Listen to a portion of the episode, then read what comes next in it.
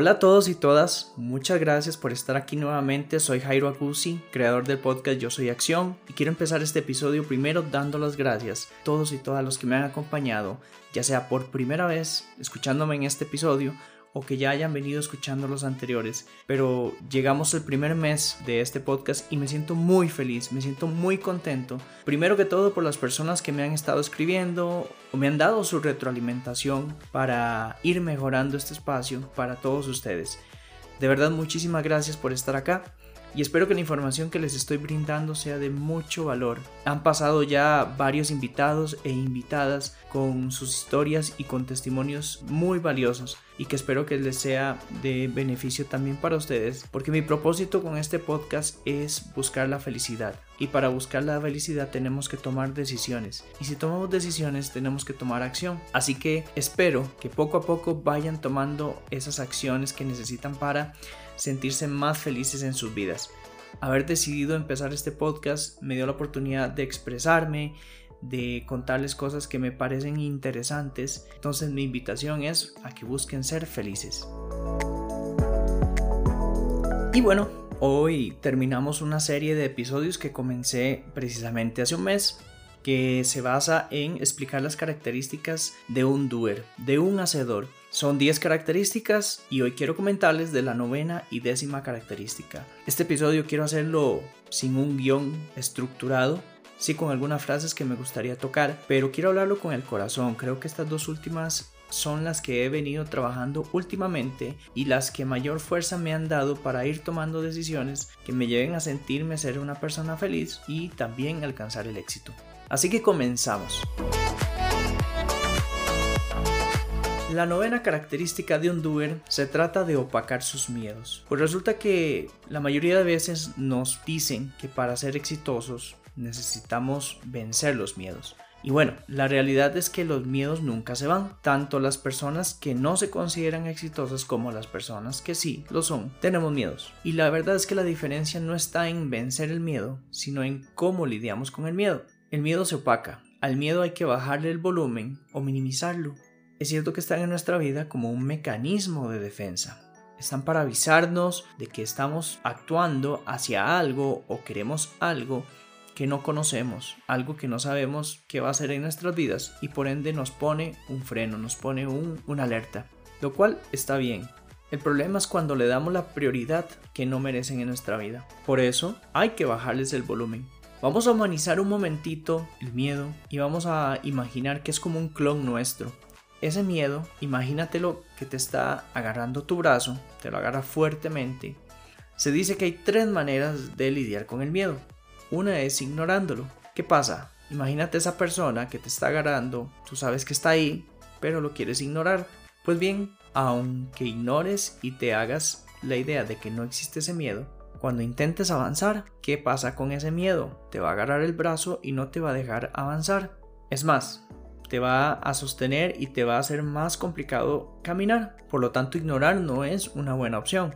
La otra forma es peleándonos con el miedo. Creer que pelearnos con el miedo y molestarnos con él va a ser mejor, pues tampoco lo hace así, más bien nos desgasta. Hay mayor desgaste de energía peleándonos con el miedo. Pero hay una tercera que es convivir con el miedo, llegar a un acuerdo con él. Si sabes que existe, si sabes que es parte de tu vida, pues invítalo a caminar contigo. Si invitas a caminar contigo el miedo, tu viaje será más ligero. Las personas exitosas saben que existe el miedo, pero lidian con él, viven con él, simplemente lo minimizan. O como les digo en esta característica, opacan esos miedos. Ahora bien, hay otra cosa que no nos dicen de los miedos, y es que los miedos pueden ser buenos, y te lo voy a poner con un ejemplo, un ejemplo sencillo. De pronto eres una persona, eres empleada y quieres emprender. Pues hay un miedo que se le llama el miedo paralizador, como lo dice la palabra, te paraliza. Esta persona que quiere emprender, viene su miedo y le dice, no vayas a emprender porque es muy difícil, porque no eres capaz, porque no tienes los recursos para hacerlo o porque tu trabajo te da estabilidad. Por tanto, todos estos miedos van a hacer que la persona no se mueva. Pero resulta que también hay otro miedo que se llama miedo movilizador. Y en este mismo ejemplo, una persona que se encuentra empleada y quiere emprender, su miedo le dice que debe emprender porque si no nunca va a crecer. porque si no nunca va a ganar suficiente dinero para cumplir otros sueños, porque si no su familia nunca lo va a ver como un modelo de inspiración. ¿Y qué pasa entonces con estos miedos? Es la misma situación, pero la persona muy probablemente se sienta motivada a tomar acción. Entonces esto nos demuestra que de una u otra manera nosotros nos movemos por el miedo. El miedo nos guía a tomar una decisión, para un lado o para otro. Si entras en conciencia de que los miedos existen, de que los miedos son parte de nuestra vida, no pelees contra ellos, ni siquiera los ignores, vive con ellos, solamente que les bajes el volumen. Una técnica para hacer esto es que si tienes un miedo paralizador, vas a tener que crear un miedo movilizador y que este miedo movilizador sea lo suficientemente grande para que se coma el miedo paralizador. Suena sencillo, ¿verdad? Decirlo. no nos gusta pensar en los miedos, menos vamos a crearlos. Pero es una buena técnica y es funcional. Así que quiero dejarte dos opciones para que puedas trabajar tus miedos. Una es entrenar tu mente. Definitivamente este es el factor que más resultados podría darte en muchas áreas de tu vida. Ya lo hemos comentado en episodios anteriores, nuestra mente se ha venido llenando de mucha información y no necesariamente de información correcta. Información que viene de creencias, información que viene de experiencias. Así que debes entrenar tu mente. Y en este punto te podría decir de muchas formas cómo hacerlo, gratuitas y también de pago. Si hablamos de gratuitas, podríamos pensar en entrar en YouTube, buscar blogs o incluso audiolibros y podcasts. Pero también hay de pago. Hay personas que se encargan de trabajar la mente, hay seminarios, y aprovecho este espacio para invitarte a que nos escuches mañana la conversación que tuve con el invitado. El Duer de mañana nos habla desde México. Él es una persona que ha dedicado bastantes años ya trabajando la mente, su propia mente y la mente de otras personas para precisamente, entre otras cosas, aprender a opacar sus miedos con diferentes herramientas y con diferentes métodos es una persona que trabaja precisamente en esto, así que los invito a que escuchen su historia y además de lo que está haciendo en estos momentos, y ojalá te animes a participar de sus eventos. Pero precisamente es un trabajo de mental, es un trabajo arduo, pero funcional. Y la segunda es, rodéate de personas que te demuestren ser capaces de conseguir sus metas. Si conoces a alguien que consideres una persona exitosa, consideres una persona valiente, con coraje, pues pregúntale, envíale un mensaje, estamos a un clic de poder conectarnos con personas de todo el mundo y estoy seguro que la mayoría de personas van a estar gustosas contándote cuál ha sido la clave del éxito. Por supuesto que te van a hablar de cómo opacan sus miedos. Así que no tengas miedo en preguntarles cómo hacen para lidiar con sus miedos. Quien vive temeroso nunca será libre. Y bueno, la última característica se trata de atender tu voz interior. No quiero hablar de esta característica de una manera espiritual o de una manera muy holística. Quiero hacerlo de la manera más tangible, aunque ni siquiera es una característica razonable. Pero creo que es muy muy importante esta. Cuando hablamos de la voz interior muchas veces la relacionamos con una intuición, con una corazonada. Pero cuando hablo de escuchar tu voz interior, no es esa que te dice mira, no vayas por este camino o mira, no deberías juntarte con estas personas. En realidad hablo de esa voz que te resuena y que te llama cuando estás vibrando con algo que te gusta, con algo que te apasiona, con algo que te mueve. Te lo voy a poner con mi ejemplo personal. A mí me encanta el baile y me encanta la parte artística. Entonces, entonces cuando yo dediqué bastante tiempo al área artística, me sentía súper feliz, me sentía demasiado, demasiado feliz. Estar en un escenario, tener que ponerme algún vestuario, viajar representando al país en el baile, todas estas cosas me hacían sentir realizado. Por decisiones uno va a veces dejando de hacer ciertas cosas que lo hacen sentir realizado.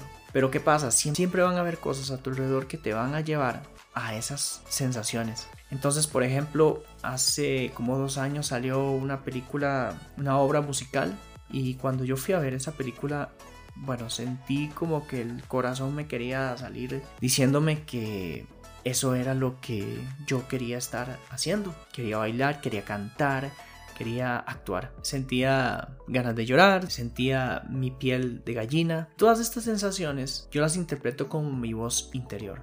¿Cómo nos damos cuenta que la voz interior nos está diciendo algo? Bueno, de pronto, como te digo, es algo que vemos, hay visualizaciones, imaginación, a veces en el sueño. Como les dije ahora, esto es muy irracional, no se puede explicar de una manera científica, pero es algo que te llama y te dice tienes que hacer esto o tienes que ser esto.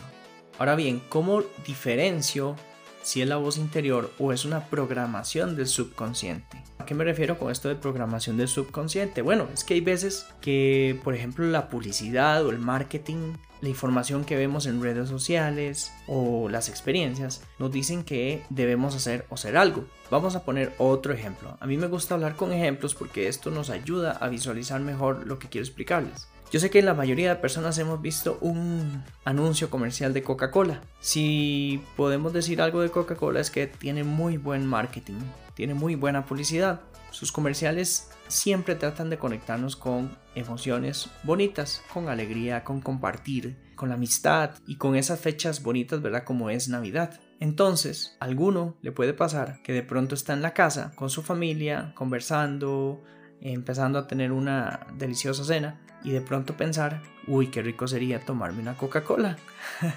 Pues esto es una programación del subconsciente, esto es algo que para eso está hecha la publicidad, ¿verdad? Para tenernos en nuestras mentes sus marcas o sus productos. La voz interior no es algo que te viene porque alguien te lo dijo. Está totalmente conectado tus emociones y muchas sensaciones físicas, como les conté en mi ejemplo.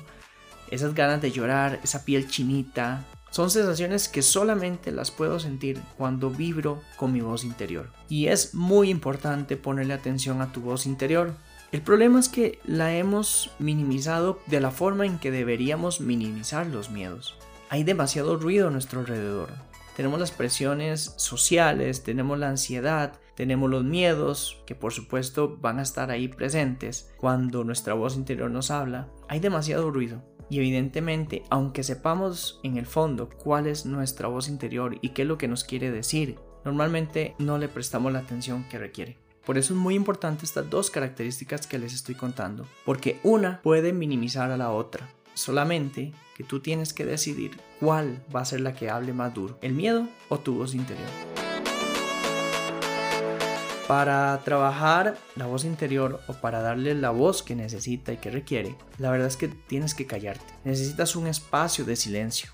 Necesitas estar contigo mismo y contigo misma. Te invito a meditar. Y meditar no necesariamente es, sentarse en cuclillas o con los pies cruzados y cerrar los ojos y empezar a hacer un mantra, aunque todo esto es muy funcional, pero solamente lo que necesitas es quedarte en silencio. Hemos minimizado el poder del silencio, creemos que es algo vacío, creemos que es algo que no funciona, que no sirve, cuando en realidad es la mejor herramienta que tenemos para prestar atención a nuestro interior, a nuestra voz interior. Así que cállate por un momento y hazle caso a esa voz interior. Y por supuesto, lo mismo que te dije con los miedos, Trabaja tu mente, tienes que entrenar a tu mente y las herramientas existen por montones. Prueba diferentes herramientas, prueba cuál te gusta más, si te gusta leer, busca libros, si te gusta escuchar, busca audiolibros, busca podcasts.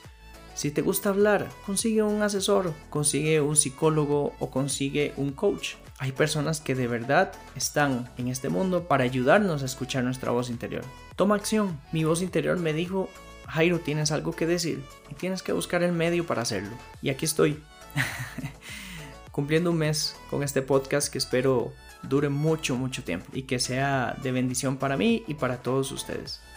Te invito a que escuches tu voz interior. Steve Jobs dijo una vez, ten el valor de seguir tu corazón e intuición. Ellos de alguna manera ya saben en lo que realmente te quieres convertir. Y bueno, de esta manera terminamos una serie de episodios con las 10 características de un doer, que si no has podido escuchar los anteriores episodios te invito a que lo hagas para que los tengas presentes y te pongas a pensar si es para ti importante ser un doer o convertirte en un doer y como consecuencia de esto también llegar a ser una persona feliz y que hasta te sientas de una u otra manera una persona exitosa. Gracias por llegar hasta acá, gracias por su apoyo y no olviden enviarme cualquier comentario al Instagram de Yo Soy Acción Podcast de retroalimentación de sugerencias estoy para escucharlos y para hacer de esto un espacio mejor para ustedes. Les mando un fuerte abrazo.